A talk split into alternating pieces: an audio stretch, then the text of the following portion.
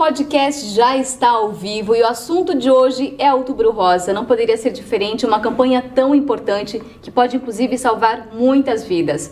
E no programa de hoje vou te mostrar como que é feito o processo de confecção de uma peruca.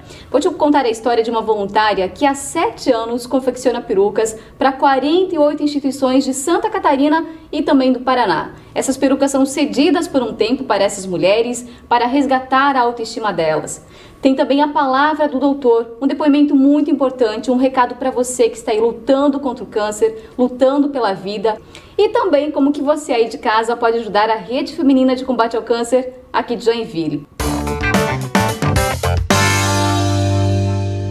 Gente, anote esse nome, Mara Gracinda. Ela é moradora de Itapema e há sete anos percorre o estado costurando perucas com cabelos naturais que foram doados. Essas perucas depois elas são emprestadas para as mulheres que perderam o cabelo por causa do tratamento da químio. Então a Mara gravou um vídeo pra gente mostrando como que é esse passo a passo, como que ela confecciona essas perucas. Confere aí. Meu nome é Mara Gracinda. Tenho o prazer de estar apresentando um trabalho, né, para vocês conhecerem um pouquinho é, da forma que é confeccionada as perucas para a instituição. Vamos lá.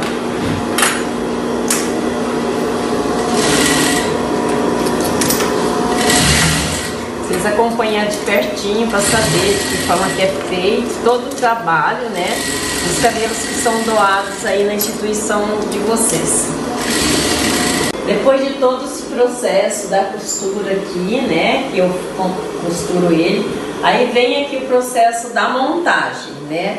Então é assim que começa, né? Fazer a montagem para poder transformar todos aqueles cabelinhos de doação em perucas como mostrei para vocês ali, né, todo o trabalho de forma começa, né? Então aqui estão, né, as perucas sendo transformadas é, daquelas mechas de cabelos que são doadas, são transformadas todas em perucas, fazendo assim, olha, é, o autoestima de cada paciente, para o paciente estar se encontrando, né, dentro da identidade dela, dela se encontrar, ela se amar, né, novamente.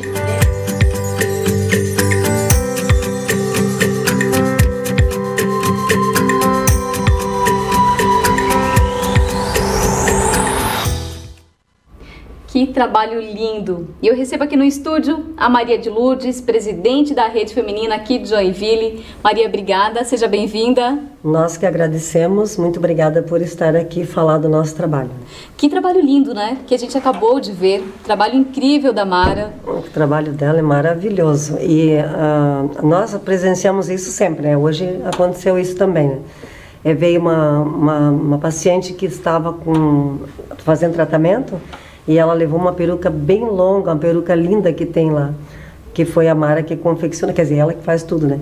E a gente também vai nos eventos, leva a peruca, assim, é, a autoestima das mulheres, assim, elas ficam muito emocionadas, assim.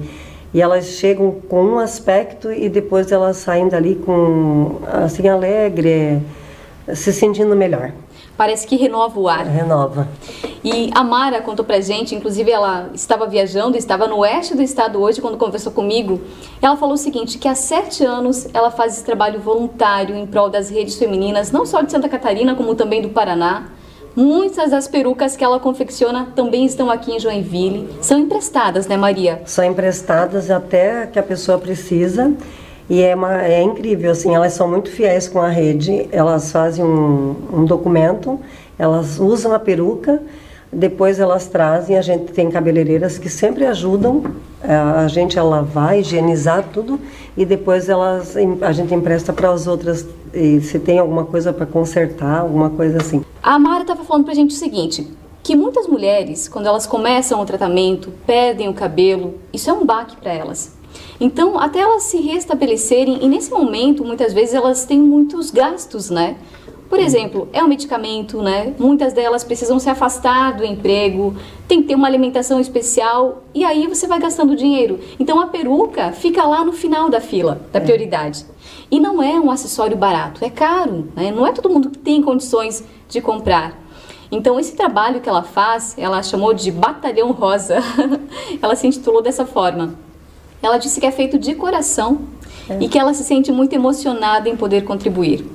Agora, se alguém quiser doar cabelos, como fazer? Ah, na rede feminina tem uma caixa coletora de cabelos e também tem uma no Hospital São José. A gente recebeu ontem é, uma menina muito linda que veio da igreja Resgate entregar o cabelo que ela cortou. Nós É lindo o cabelo, ela, a menina é muito linda também e ela ficou emocionada quando ela entregou o cabelo. Nós temos essas imagens, é, solta pra gente, por favor. Inclusive quem me deu esse toque foi a Marlu. Marlu, obrigada pela dica. As mulheres uh, ah. que frequentam a Igreja Resgate aqui de Joinville fizeram um culto em homenagem né, à Rede Feminina de Combate ao Câncer e elas decidiram chamar voluntários. Quem estivesse ali no culto, quem quisesse doar o cabelo. E uma menina se levantou, né? Sim. Aí o cabelo dela foi cortado, né? Lá na igreja. Lá né? na igreja uhum. e ela levou já na rede. Ontem ela levou na rede. Uhum. E agora vai virar uma peruca. Ah, o cabelo dela acho que vai dar uma peruca, porque é bastante. É bastante. É bastante. Cabelo natural, cabelo. Hum, fácil lindo. de trabalhar. E tem as crianças também que a Mara doa, empresta a peruca, doa, às vezes até ela doa, porque depende da situação, ela já doa peruca para meninas. Aham. Ela já. Agora são apenas perucas femininas? É cabelo feminino apenas ou tem perucas masculinas também? Só, por enquanto, só femininas, mas eles pedem. Ah, não, mas tem boné, tem é, touca lá no São José que a gente doa para os masculinos também. Uhum. Eles conversam bastante com a gente também, assim. Os, é, eles estão lá fazendo tratamento e eles vêm conversar com a gente também. Eles também precisam de uma palavra, assim, de, de conforto. Com sabe? certeza. É. Inclusive, gente, quando a gente fala de câncer de mama, a gente remete a memória para a mulher. Mas o câncer de mama também atinge os homens. Eles também precisam fazer o exame de toque, né? Inclu é uma porcentagem rara, pequena, rara, mas, mas tem, acontece. Tem, tem o câncer de mama masculino, sim. A gente sempre ouve nas palestras, eles falam é raro, mas existe. Daí tem que fazer cirurgia também. Muitas vezes ele pode ter um câncer, ele vai passar pelo tratamento que é bem doloroso também. Né? Bom, a Rede Feminina de Combate ao Câncer recentemente retornou com os exames, né, de Papa Nicolau. Uhum. Como está esse trabalho agora? A gente está bem diferente depois da pandemia, né? A gente modificou todo o atendimento, é, é tudo com protocolo, é dois metros longe da voluntária, tem o álcool quando ela chega, a, a temperatura que a gente vê e, ela entra, daí a gente trocou a, a, o interruptor para entrar com sensor, para não colocar a mão, não tem mais chinelinho havaianas, agora a gente compra o, o sapatinho, né? E a, a, camisolinha também não é mais, é de tecido, é de TNT, a gente faz ali mesmo, a gente talha, usa e descarta tudo. Mudou Ou seja, tudo. uma mudança significativa, né? Para a estrutura que vocês tinham. E ficou bom assim nessa parte de meia e meia hora uma paciente. Porque o nosso preventivo ele tem um acolhimento, ele é, tem um diferencial que é reeducar as mulheres a fazer todo ano preventivo. Uhum. Não é para fazer de três em três anos, né? E fazer a mamografia e se tiver algum assim sentir algo diferente na mama ou no útero ou algo diferente procurar rapidinho ajuda uhum. porque ah vou deixar para amanhã vou deixar para amanhã e não vai e depois passar por esse tratamento não é é, é, é bem é bem complicado é bem difícil é difícil então na rede feminina é oferecido o exame Papa Nicolau vocês também fazem o exame Isso. de toque na mama encaminhamos para mamografia também né? O nosso trabalho é prevenção, é sempre estar tá conversando e conscientizando para fazer a prevenção. E também faz não só disso, mas de tudo, né? Tá sempre se cuidando, fazer exercício físico, se alimentar bem. Se a mulher precisar de um exame de mamografia, por exemplo, vocês encaminham ou ela tem que procurar um médico? Não, a gente encaminha mamografia, nós encaminhamos da rede. Uhum. Aí a nossa secretária marca, agenda, liga para a paciente, ela vem, pega e vai fazer. E como que está esse acesso à mamografia? Porque no passado era muito difícil a mulher conseguir chegar nesse exame. Era caro, não era todo o plano de saúde que autorizava, não era sempre que o SUS fornecia. Como que está essa situação nesse momento? Mas está mais rápido agora, mesmo pelo posto de saúde, a gente encaminha que tem uma, algumas que vão pelo posto, e dos 40 até os 49 tem que, elas pagam, né? Mas a gente tem parceria com três é, clínicas, com a Masto Centro, com a São Marcos e com a Dimax. Que aí é um valor mais barato. Bem mais barato. Bem Entendi. mais barato. E é rápido, elas têm sempre vaga. Importante. Agora, gente, vou chamar uma participação do médico Cassiano Ucker. Ele passou dicas importantes de como diagnosticar o câncer de mama. Se puder soltar para a gente, Zé, vamos conferir. Quais são os sintomas mais comuns do câncer de mama? Então, o câncer de mama, ele vai depender muito do estágio para apresentar sintomas. Na maioria das vezes, ele não tem sintomas. Na maioria, no início principalmente, e é nessa época que a gente quer abordar o câncer de mama, porque daí a gente tem mais chance de promover a cura para as mulheres, ele não tem sintoma nenhum. Nenhum. E por isso que é tão importante a gente fazer a prevenção. Por isso que é importante campanhas como a do Outubro Rosa, para que traga essa informação para as pessoas e elas possam saber como vão fazer para se prevenir. Nesse sentido, aí a gente fala principalmente do autoexame, no autoexame das mamas, certo? Onde as mulheres, uma vez por mês, ali por volta do quinto dia da menstruação, devem fazer o autoexame.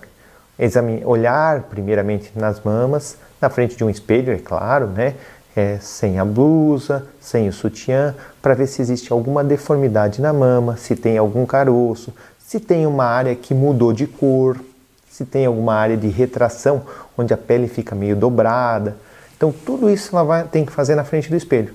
E depois, durante o banho, fazer a palpação é, com a mão no seio contralateral e palpando toda a região do seio. Se observar uma área endurecida, uma área quente, uma área dolorosa, uma área onde tem dor, ela tem que procurar atendimento médico. No posto de saúde, conversar com a enfermeira, conversar com o médico, porque daí o médico pode fazer uma avaliação melhor e ele tem recursos, ou seja, ele tem exames que ele pode solicitar e com isso fazer um diagnóstico mais aprimorado. Aí quais são esses exames? Dependendo da idade, dependendo da, da condição e da formação da mama, pode ser um ultrassom, pode ser uma mamografia e, dependendo do caso, às vezes até exames mais complexos, uma biópsia, uma tomografia. Todos esses exames são importantes para que o médico saiba qual é o tamanho, qual é o formato, é, se, esse, se essa lesãozinha está só naquela região da mama, se ela já espalhou para algum lugar. E isso vai ser fundamental no tratamento. Justamente, doutor, em relação à mamografia, o senhor acha que ele é um exame fácil de ter acesso a ele, tanto no sistema público quanto privado, ou é difícil chegar nesse exame? É, cada vez mais esse acesso está sendo oportunizado. Né? Durante um tempo, no passado, era muito difícil conseguir esses exames. A gente só conseguia fazer esses exames é, para as pessoas que pagavam ou que tinham algum plano de saúde. Hoje, o SUS melhorou muito. Tá? É, a gente consegue no posto de saúde solicitar e as mulheres realizam esse exame. O Ministério da Saúde ele tem um protocolo que determina que as mulheres a partir dos 45 anos façam esse exame a cada dois anos. A Sociedade Brasileira de Mastologia, ou seja, a parte médica, ela recomenda que esse exame seja feito com mais frequência, que esse exame seja feito uma vez por ano. Agora, o SUS ele está preconizando uma vez a cada dois anos, a não ser que existam recomendações específicas. Então, é, já foi diagnosticado uma pré-lesão ou é uma mulher que tem um, um, alto risco de ter uma lesão na mama, então ele é indicado com mais, com mais frequência. Mas hoje a gente está conseguindo fazer sim e tem que e as mulheres têm que ir atrás do posto de saúde para fazer esse exame. Em relação, doutor, ao tratamento, tem novidades no tratamento que possam promover a cura? Hoje em dia, dependendo do estágio que a gente faz o diagnóstico do CA de mama, a gente tem cura sim. Então, por várias vezes as mulheres conseguem se livrar da patologia. Mas o mais importante é o diagnóstico precoce. É tentar diagnosticar enquanto está só aquela bolinha no seio, onde ele ficou restrita aquela lesão. E aí o tratamento vai depender do tipo do câncer, certo? E do tamanho.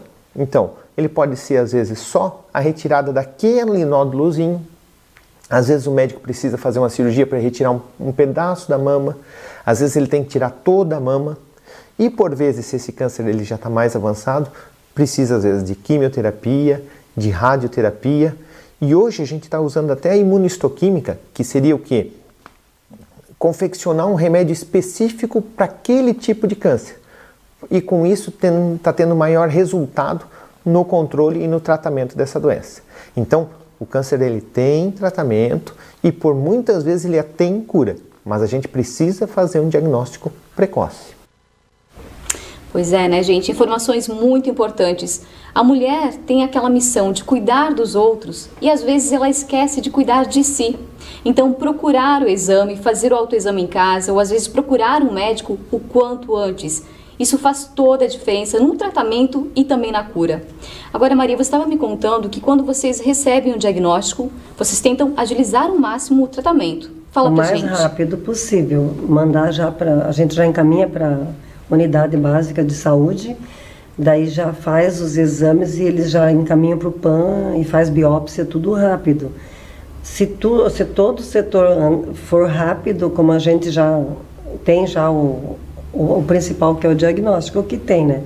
E for tudo rápido e, digamos assim, 30 dias já operou, vai salvar muito mais mulher do que esperar seis meses, quatro meses, não sei quando, como que está agora depois da pandemia, com menos médico, menos tudo, né?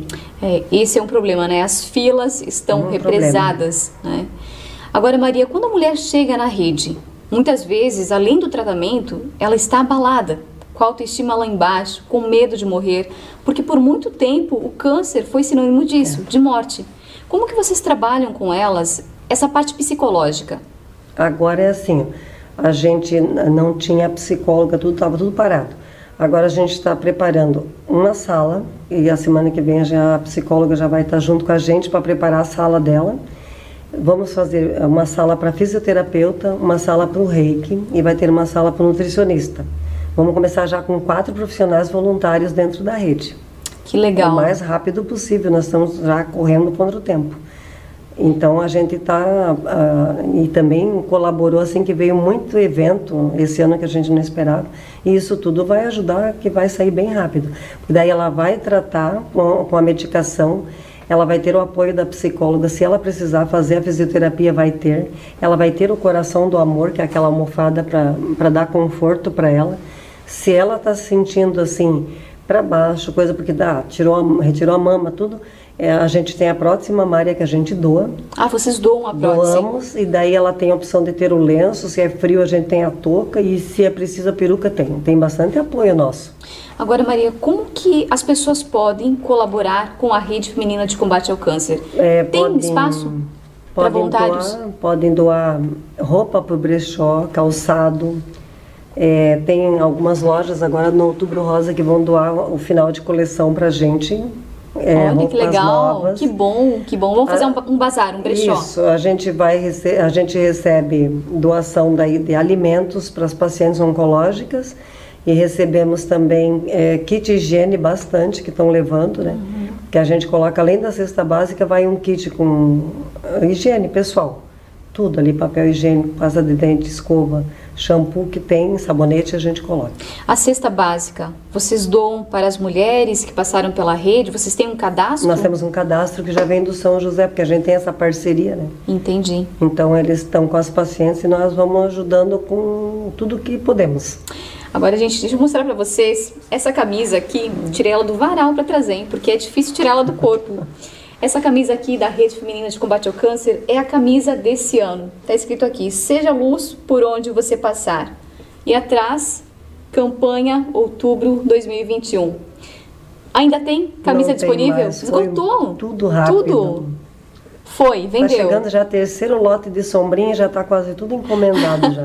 A sombrinha eu também comprei. Olha, foi difícil abrir mão, hein? Porque Joinville não colabora, né? Ah, você usou a sombrinha. Muito. Não sabia o que estava usando mais, a camiseta ou a sombrinha. A sombrinha foi um sucesso. A gente comprou e agora vem o terceiro pedido, até amanhã.